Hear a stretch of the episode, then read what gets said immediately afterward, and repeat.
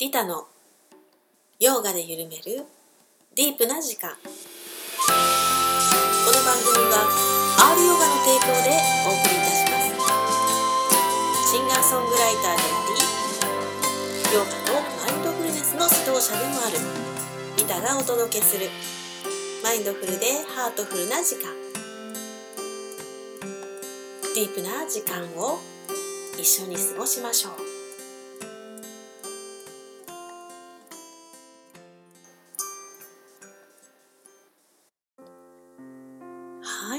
さん。お元気でいらっしゃいますか？リタです。今日もね深夜の自宅スタジオからお届けします。ね、まだまだ暑い日が続いておりますが皆さん体調などは崩されていませんでしょうかね？リタもねなんとか元気にやっておりますよ、ね、今日も元気に放送行ってみよう。と一人で盛り上げる。さてさて実はですね先日ですね、えー、新しい CD のねジャケット撮影をね行ってきました。えー、名古屋市中村区にあるねアンジェリカっていう、えー、美容院がありましてね、えー、そちらの方でね、まあ、前回もジャケット撮影の時にいろいろセットしていただいたり、えお化粧していただいたりしたんですけども、え今回はねもうそこの美容室でもう写真まで撮るっていうことでまあまあすごいあの装飾をですねリタにしていただきましてですね、えカメラマンはね、えー、野純ちゃんって言ってえー、っとまあお友達なんですけれども最初はね私の瞑想会に来てくださってでそこからあの純ちゃんが素敵な写真を撮るっていうのを知っていたんですがなんせ私まだ駆け出しのねあのインストラクターでとてもあの純ちゃんに撮ってもらえるようなねあの自分じゃないと思いながら。もうねあの純ちゃんにえー、プロフィール写真を撮ってもらうのが夢ででねあの昨年あのシングルファーストシングル「Wiz」がね発売されるタイミングで、えー、純ちゃんにね写真撮影を依頼したんですよ。でその時もね素敵にあのメイクしていただいたりあの髪型もね作っていただいたんですけども今回はねうんと新しい、まあ、リタが作詞作曲のえー、曲「絆の力」っていう、えー、曲があるんですけどその CD のジャケットとあともう一つね、えー、オウムチャクラ瞑想の CD をですね出す予定でまあ2枚どっちにしても2枚出すので、まあ、どちらにも使えるようなね、あのー、感じで写真撮りましょうっていう風でね最初打ち合わせしたわけですよ。うん、それでまあ純ちゃんにこう曲をね聴いてもらってうんうんうんって聞いてもらって そしたら「うん。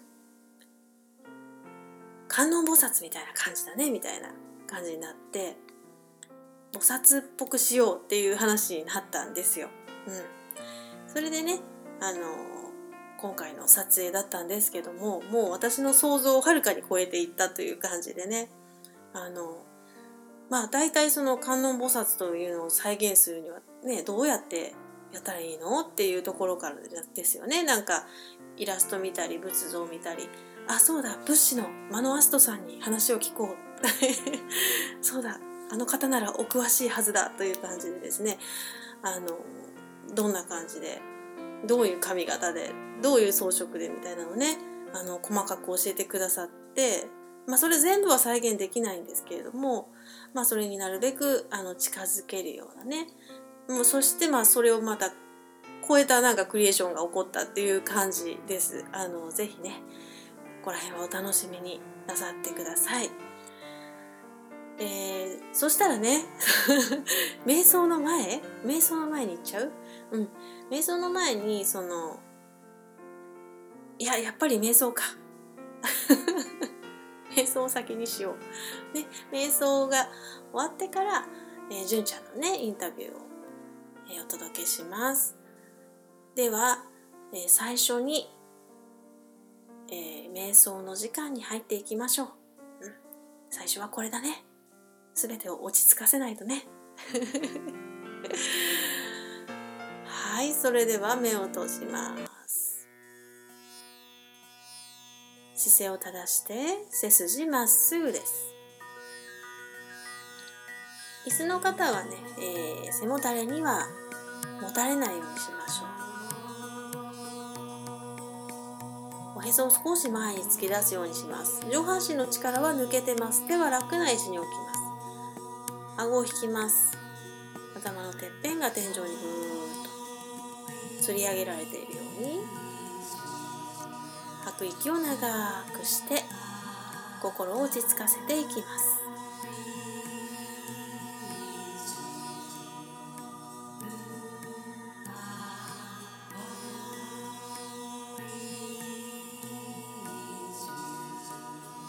ではお腹のあたりに右手を添えてみましょう。呼吸を繰り返すごとにお腹が膨らんだり縮んだりしているのを感じます。息を吸うと膨らんで吐くと縮んでいきます。はい膨らみ縮み膨らみ縮み。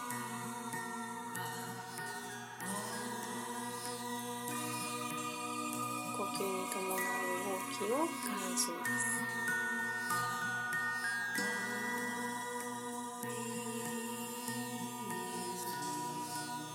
呼吸はねコントロールする必要ないです。吐くは吐くに任せて。吸うは吸うに任せて。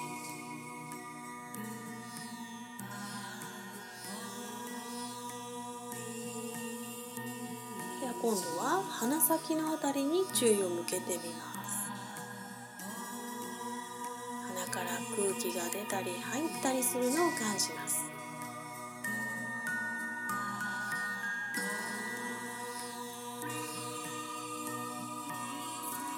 鼻の入り口から鼻の中央鼻の奥だんだんと空気が移動していきます。しばらく鼻先のあたりに注意を向けて呼吸を観察します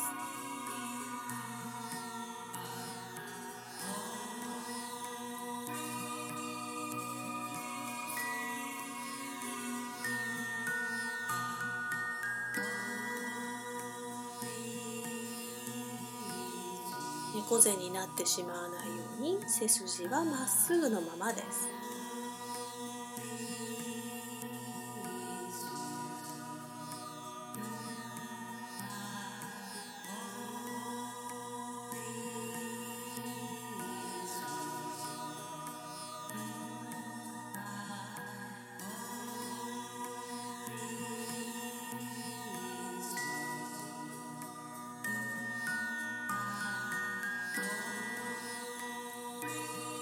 れでは最後に慈悲の瞑想の言葉を心の中で繰り返し唱えます。では自分自身の幸せを祈っていきましょう。私が幸せでありますように。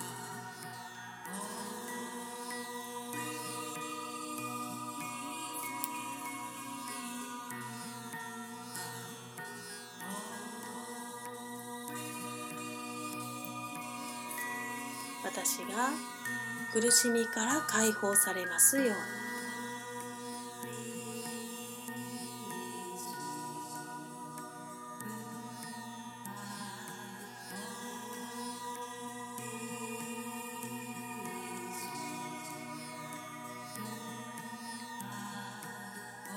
はい、それでは今の祈りを世界全体に広げていきます。生きとし生けるものが幸せでありますように。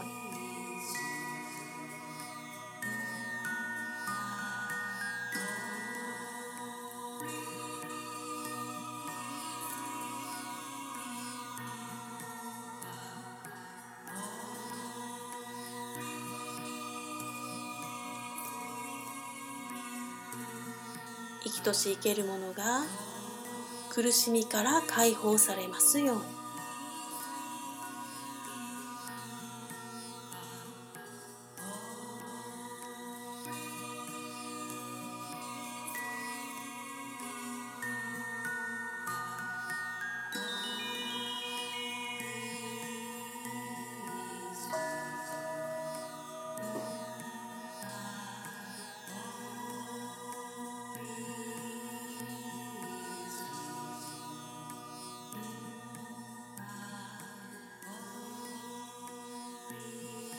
れではゆっくりと目を開けて。胸の前で合掌します。では瞑想はここまでです。ありがとうございました。はいそれではゆったりとくつらいだところでリタで with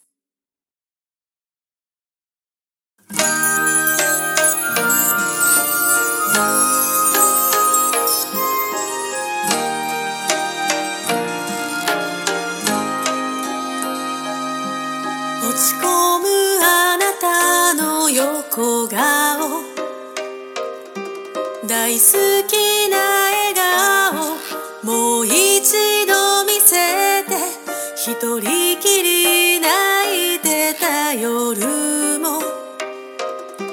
大丈夫だから一人じゃないから。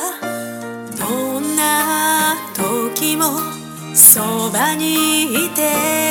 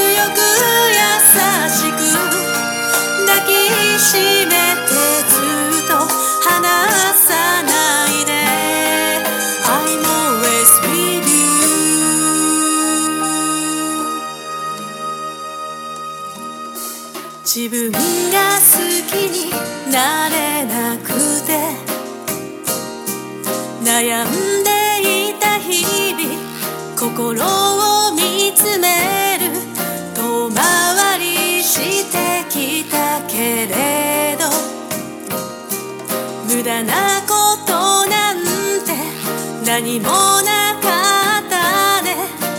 思い出して本当のあなたはとても素晴らしい。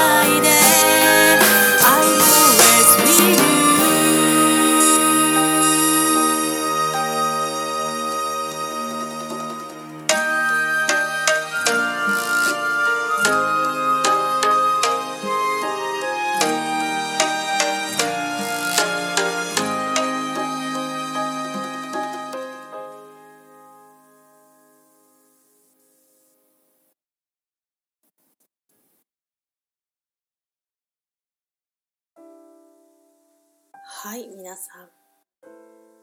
瞑想で落ち着きましたかね？うんうん。落ち着きましたよリタは。非常に。はい。ではね純ちゃんのインタビューをねお聞きください。これはねちょうど撮影が終わった後にねえー、あの撮ったインタビューになります。あの純ちゃんの空気感もぜひねいいんですよ。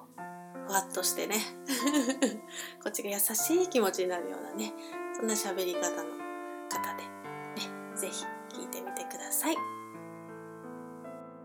では今私は中村区にある美容院アンジェリカに来ています、えー、今日は CD ジャケットね新しい CD のジャケット撮影に来ています、えー、撮影してくださったのはヤブのじゅんです。じゅんちゃんありがとう。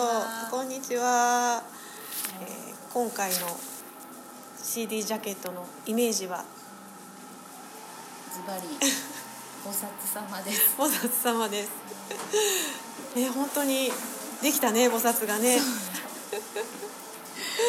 実際今撮影がちょうど終わったとこですけども、はい、どうでしたでしょうか？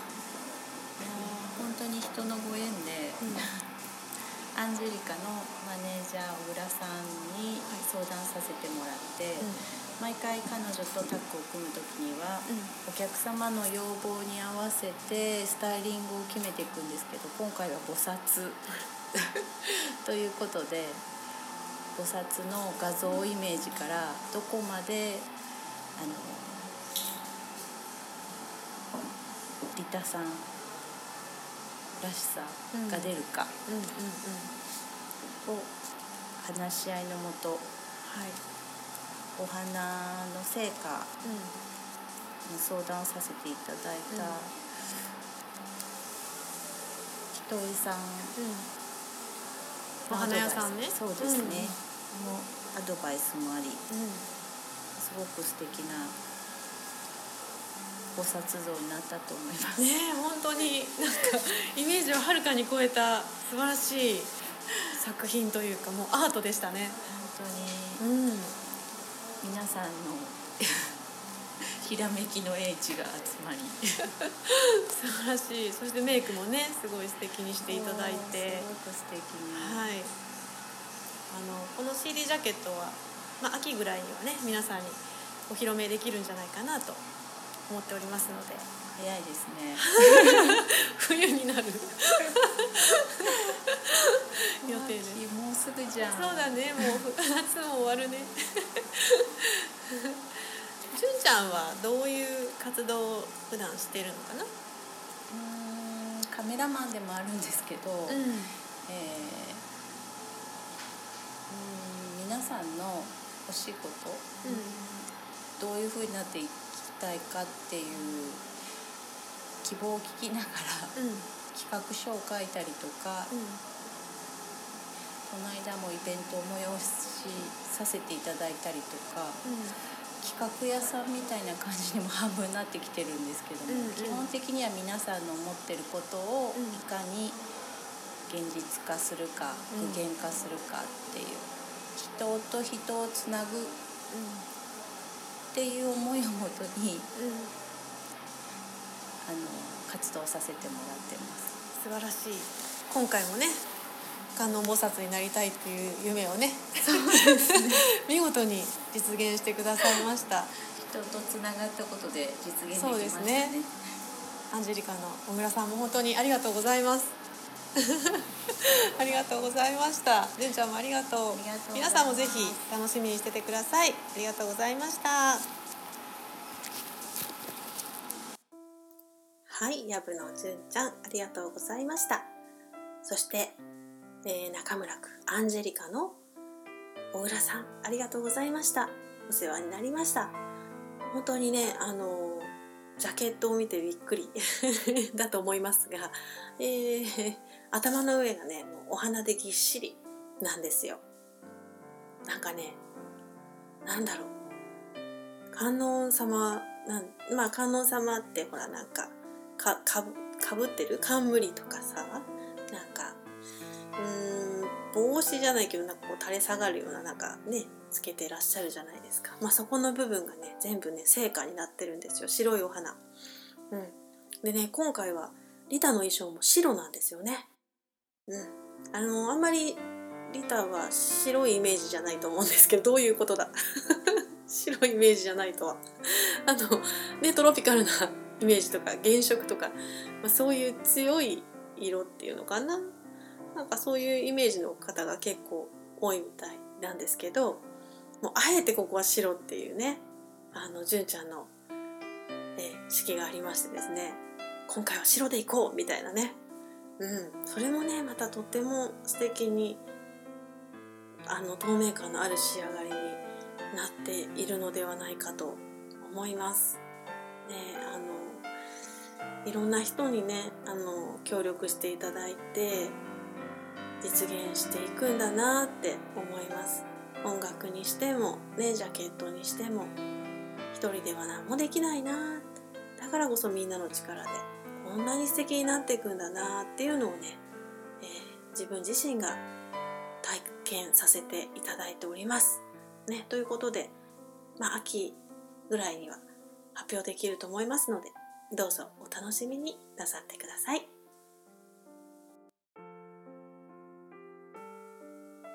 はい。なんとですね、今回はインタビューが豪華2本立てです。イエーイ 今日はね、もう一人インタビューしてるんですよ。えー、以前ね、ラジオの時にゲストで来てもらった、えー、いいショのオーナー、たまちゃんです。ね。え、小塚玉木さん。で、その時はね、えー、いいショのオーナーっていう感じで、えー、紹介させていただいたんですけど、ね、いいショにも変化がありましてですね、まあ、このコロナの影響もあって、えー、一緒がね、場所としてはですね、閉じたんですね。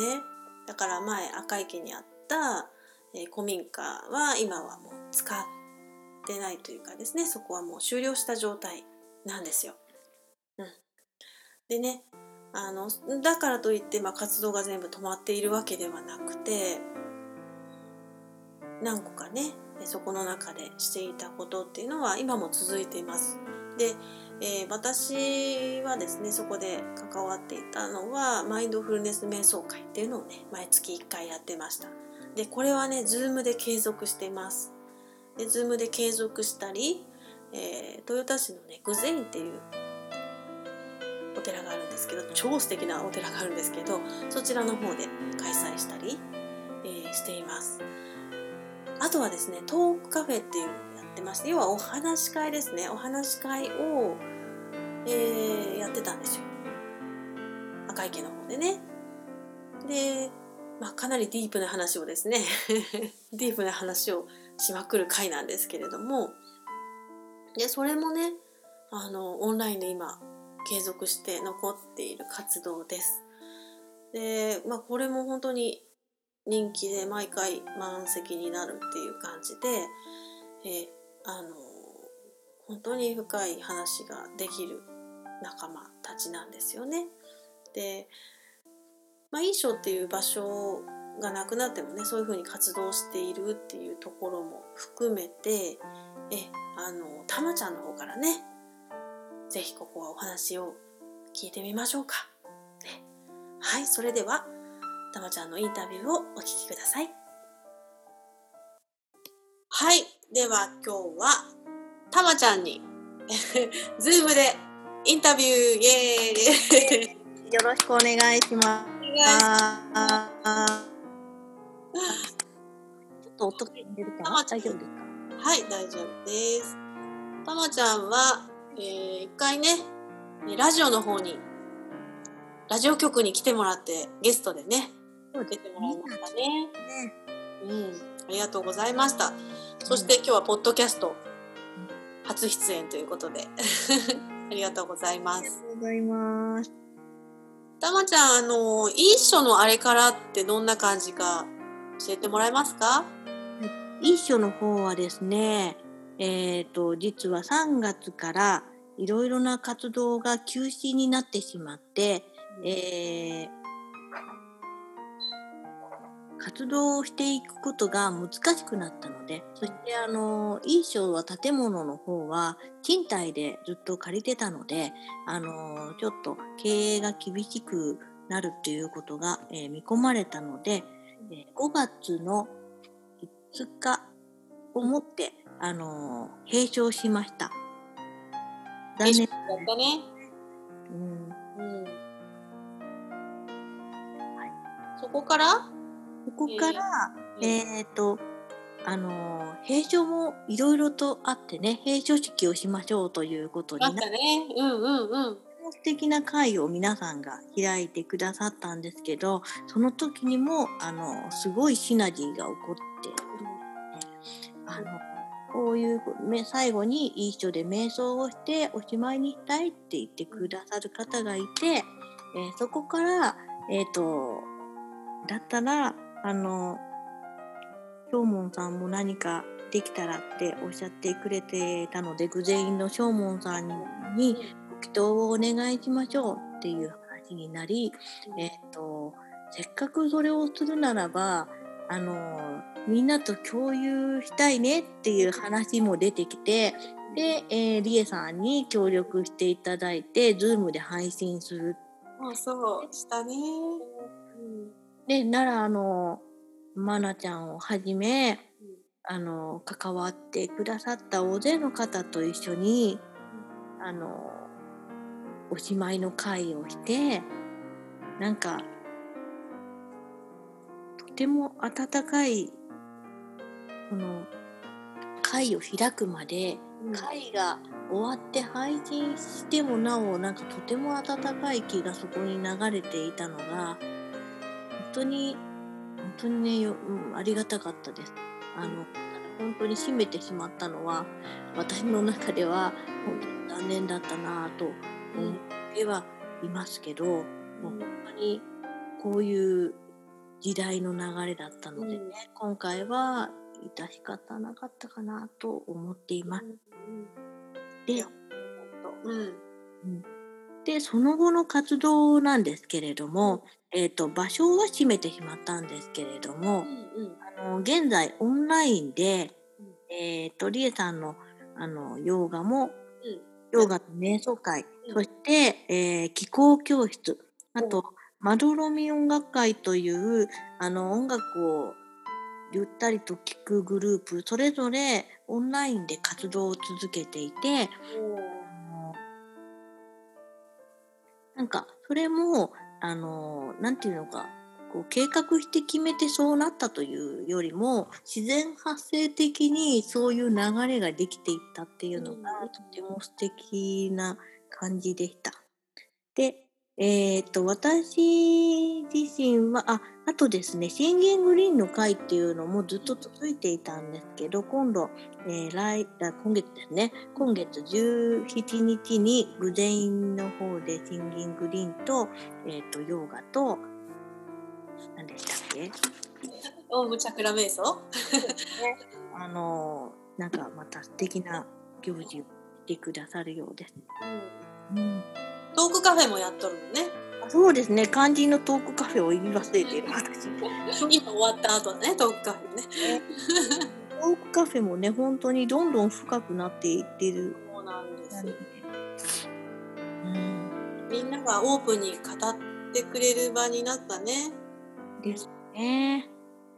いやこれはだけどねやっぱりあのいい書で培ったがっちりした絆があるから、うんうんうん、もう場所なんて関係ないっていうかそうですね。大丈夫ってなった、うん、いきなりこうズームで始まっても多分この感じは作れなくて、うん、あの場でこう作ってきたこう本当に深いところでつながってる人と人とのこう絆が、うん、あの今こうオンラインになっても生き続いてき続いててこうそして新しいメンバーさんが入ったりしてなんかそれがつながっていく。ねね素晴らしい。もういい人が名古屋じゃなくなったもんね。大阪とか関東とかね。そうだからリアル、うん、偶然もリアルプラスオンラインっていう形でね、うん、あの見てもらえるようになったしこれはある意味なんですか印象が変化してきているというかもう携帯がね。そうですね。またさらに進化していくんだろうなというふうな思いもあるし、うん、あの本当に一緒が旅をするっていう感覚、うんうんうん、一緒自体もこうあっちこっちに動いたりして、うん、えー、そしてあのズームっていう文明の利器を使ってね なんかこう場所にもとらわれない感じで、うん。なんかリアルさんリアルで行う良さも時々、うんね、やりながらあの、続けていけたらと思ってます。うん。たまちゃん自体の活動はどんな感じですか？で私は、えっと、足つぼと整体をあの相変わらず地道にやっていて、えっと、足つぼの方は、えっと、名古屋市内なあの中村区の、えー近くというあのカフェでとあの月に。ね原田和馬君のね。お店で、えっと足つぼをさせていただいていて、うんうん。えっともう一つあのゆるぽかさんという子育て支援ゆかで言ってますよね。月に1回うん。そちらの方もあのさせていただいてます。おー。なんかちょっとずつ私もこうあの場所がなくなることで自分自身がちょっと動き出したりしていて。で、えー、と以前こういい書を夜サロンとして使ってくれていた方が、えー別の場所でサロンを開いたので今度はそちらがあのそちらのサロンを私が使ってない時間にうん。あのシェアさせてもらうという形で日清市内であの月曜日と金曜日と、えー平日の午前中を中心にあの整体をあのさせていただいてます。あそうなんですね。えー、いろいろ場所が広がったね。うんなんかねあのうんでも本当にそのサロンシェアはあの予想もしてなかったことだったのでなんかこう立場が逆になっただけでねまたシェアしてでやれるっていうのがすごいびっくりで。本当だね。いや本当あのいい賞がねあの閉所式があった時にもう私も号泣してしまったんですけどあのいい賞っていうのが本当に特別な場所私にとってもまあ皆さんにとってもそうだしあのまあある意味特殊な人が集まってきてるんですよね。うん、あの本当に本当にあったかい人の集団でなんて言ったらいいんでしょうねあの普通にはなかなか出会えない人たちそしてすごい人なんですよ。うんうんあの小さなね古民家風のそうですね。ねなんかその私は私にとってはその私の活動を受け入れてくれた本当に貴重な場所だったのであの思い入れが半端ないんですよね。だからあの今もこうやってみんなとつながれてるからまあもちろん私がそれをなんていうのかな一番大事にしてきたものだしあのつつながらないこれを機になくなるなんていうことがありえない、うん、っていう感じであもうオンラインがあって本当良かったと思ったし、うん、でもなんか無理してねなんかねいい書を続けていったとしてもそれはそれで場所っていうものにね縛られて、うん、活動がまた広がっていかなかったのかもわかんないしなんかちょうど時代が変わっていくポイントだったのかな。そうですね。うん。なんか本当にあのコロナの前の生活がなんか信じられないぐらいな本当に気がしますよね。夢のようだね。ね。ねこれからいい人がどうやって進化していくのかが楽しみですがどうでしょうかたまちゃん。なんかやっぱりリアルな場所がうんない、えー、と自由さっていうのも今味わっているんだけれども、が、うん、リアルな場所がそこにある安心感っていうのも持ちたいなおいいですねたいうんと思いつつうん、ちょっと今ネリネリしています。またいつかリアルな場所ができたらいいそうでねす。ね。うん。うんそう今はねあのオンラインでつないでいつかね。そうですね。うん。なんかそれだけ今までやってきたその気候とかねうん。あのまどろみ音楽会ヨガうん。ギングリン、えー、とものづくりうん。ねあのマンダラとかうん。作ったり、えっとハスの花を作ったり、うんお水を仕込んだりうんそういう活動もしたいし同時になんかもっと地球とつながる活動というか、うんうん土とつながる活動を入れたいい書ができたらいいなとうん。うん。思ってます。楽しみ。たまちゃん畑やってるもんね最近ね。ちょっとだけね。うんそういう土に触れる機会とかもねいいと思う。うん。ぜひぜひあの今後のたまちゃんが楽しみです。私もそばにいて一緒にいろいろできたらいいなと思ってます。どうもありがとうございます。ね、トークカフェとか、えーまあ、グゼインのヨガとか、うんオンラインのヨガもね、ぜひぜひ参加できる方がいたらね。そうですね。うん。まあ、トークカフェはかなりディープな話をしてますけどね。トークカフェちょっとあのね人気で割とね人数がいつそうそうもそう。もういっぱいですよね、常にね。うん。あの、まあ、ホットなところで言うと今日は、依存と洗脳っていう題でね、ディープに語りましたけど。深いね、やっぱ皆さんの経験をもとに、えーあの語っていくので、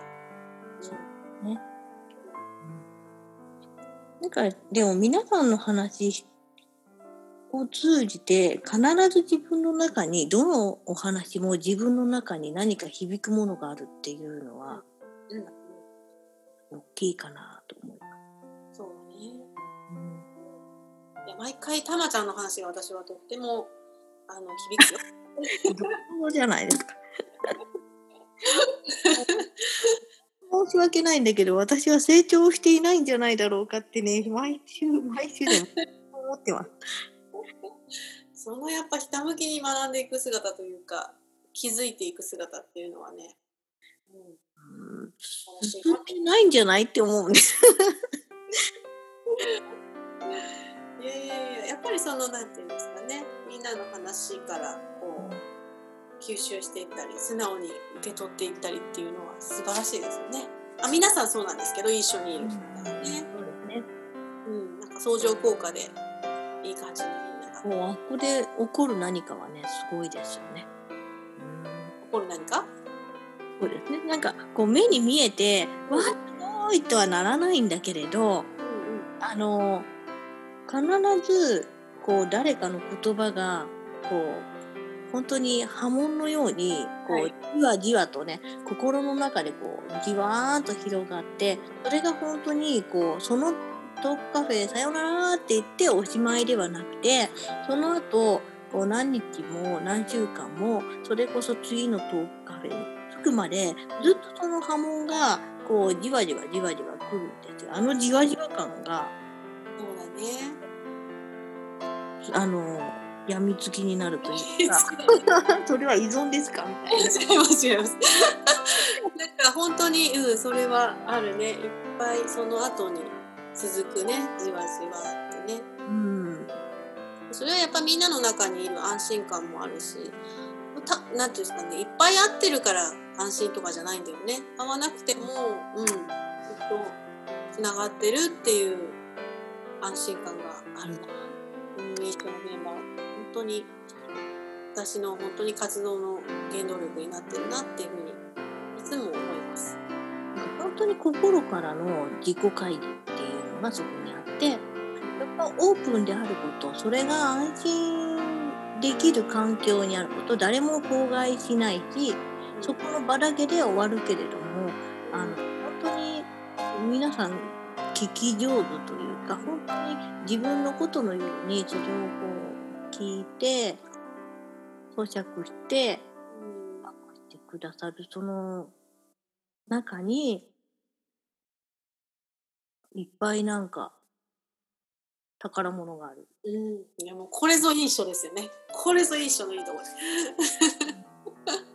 あのね本当に本当にねあのオープンな関係っていうのは他の場所の他のコミュニティではなかなか作れなかったもので、うん、うん、ね、そうあのいい書にあったのはそこなんじゃないかなって。そうね。うん、あのよりどり緑をしないっていうなんていうのこういうなんてよりあのよってこの人はいいこの人はダメっていうジャッジもしないしこれは取り入れるけどこれはぜあのあまりとかなあのうんダメなものはダメって 言いますけどその人を鼻からそのうんうんうんちゃんと見ないで拒否するっていうことはうんしなかったと思うんだよね。そうですね。本当そうだね。感じで、あの、アルヨガを育ててくれたいい書ね。これからも一緒に。はい、あよろしくお願いいたします。ありがとうございます。たまちゃんも、え、また、ポッドキャストに出ていろいろ語りましょう。よろしくお願いします。やることいっぱいあるでしょ。もうね、たまちゃん語り始めたら本当にあの私なんかよりもこう理路整然とね話せるからねすごいなって今日もトークカフェで思っとったトークカフェ私今日ボロボロでしたけど。そんなことないそんななんか全然理路整然言ってないよ自分にちょっとちょっとちょっとねあの今日は自己嫌悪気味でした。新しいたまちゃん発見だねうんありがとうございますまたね本当にあのポッドキャストでもいろいろ話しましょうねよろしくおあり願いしがとうございま。ますしたありがとうございました。ありでしたありがとうございますがとうございます。はい、たまちゃんのインタビューでした。お聞きいただきましてありがとうございます。たまちゃん、ね、えーロングインタビューありがとうございました。なんかね、私がめちゃめちゃリラックスモードだね、たまちゃんと話してるとね。うん、なんか、ね、長いことをいっぱいね、語り合ってきた、えー仲間ですので、うん、その前にね、トークカフェやって、そのまま、あの、ズームでね、インタビューさせていただいたので、まあ、その盛り上がりからのっていう感じですかね。ありがとうございました。ね、話していた通りに、えー、いろいろとね、印象の活動はまだ続いております。そしていつかね、またリアルな場所ができたら本当に嬉しいなと思います。またね、あの、聞いてる皆さんの中でも、あ、こんないい場所あるよとか、ね、こういうとこに来てほしいなとか、なんかそういう情報があったらぜひ、ね、このあのうちのお寺に来てくださいとかねもうあの熱烈歓迎ですので、えー声をかけていただいたら嬉しいです。どうぞよろしくお願いします。はいということでね、えー今日も楽しい時間を皆さんと一緒に過ごせて嬉しいリタでございます。ね、いろんな人にインタビューしたりとか、ね、いろんな、えー話題をここに入れ込んでいきたいなと思っております。ね、リタの一人喋りはね、なかなかね、ゆるすぎるので、まあ、たまにそういう週もありますからね。あの続くかもしれませんけどね、そういう時がね。はい。いろいろとね、えー話題を入れていきたいなと思いますが、まあ、つくづくね、こう、インタビュー今日2本流しましたけど、つくづく思うのは、リタは本当に人に恵まれていますね。うん。出会いに恵まれてますね。本当に、あの素晴らしい人たちに囲まれてるんですよ。うん。これは奇跡だなと思いながらね、あのラジオ聞いてました。聞いてましたとか、インタビューをね、改めて聞いて。あれ、なんで私こんなに素敵な人にばっかり囲まれてるんだろうっていう感じですね。はい。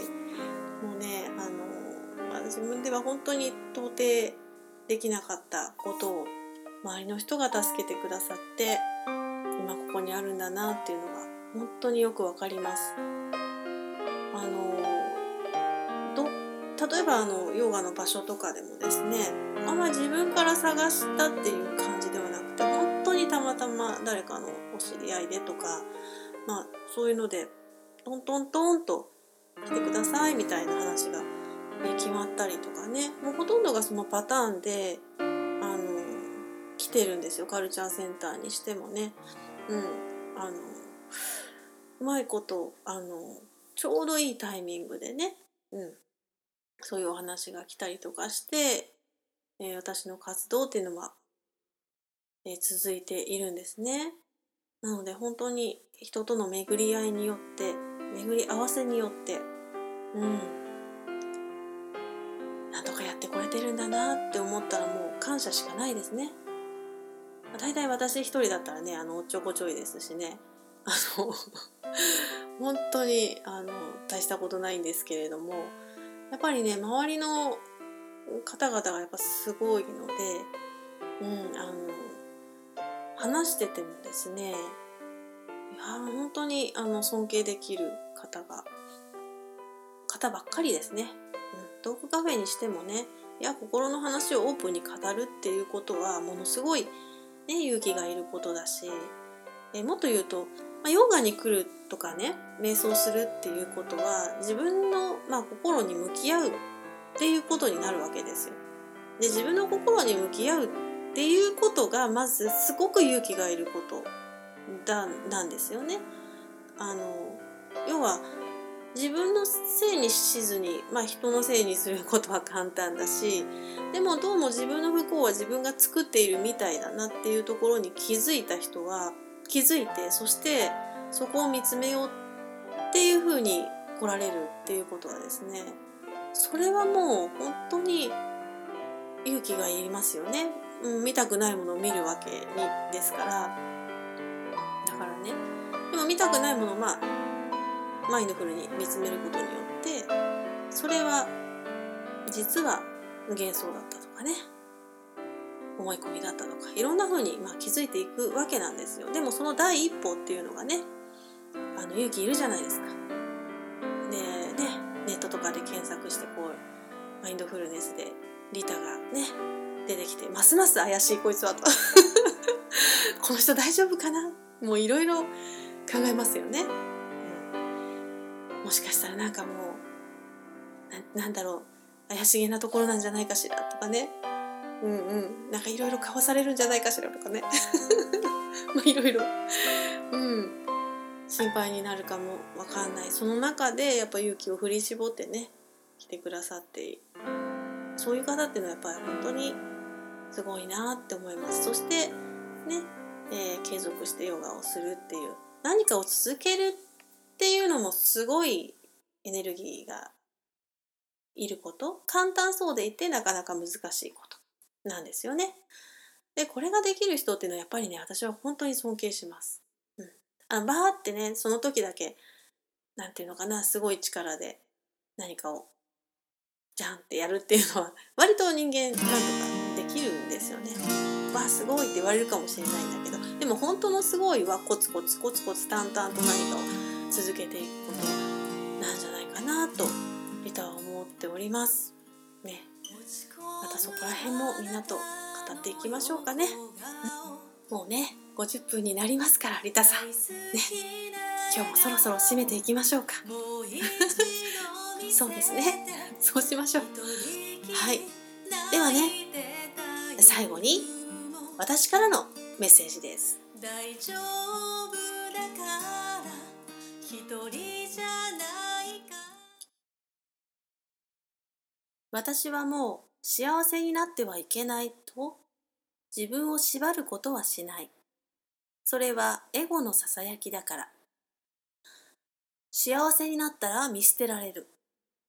不幸じゃなければ愛されない。それも全部エゴの嘘だから。幸せになることをもう恐れない。不幸な物語から抜け出し、光の世界へ。透明な風のメッセンジャー。リタ。ずっと離さないで。I'm always with you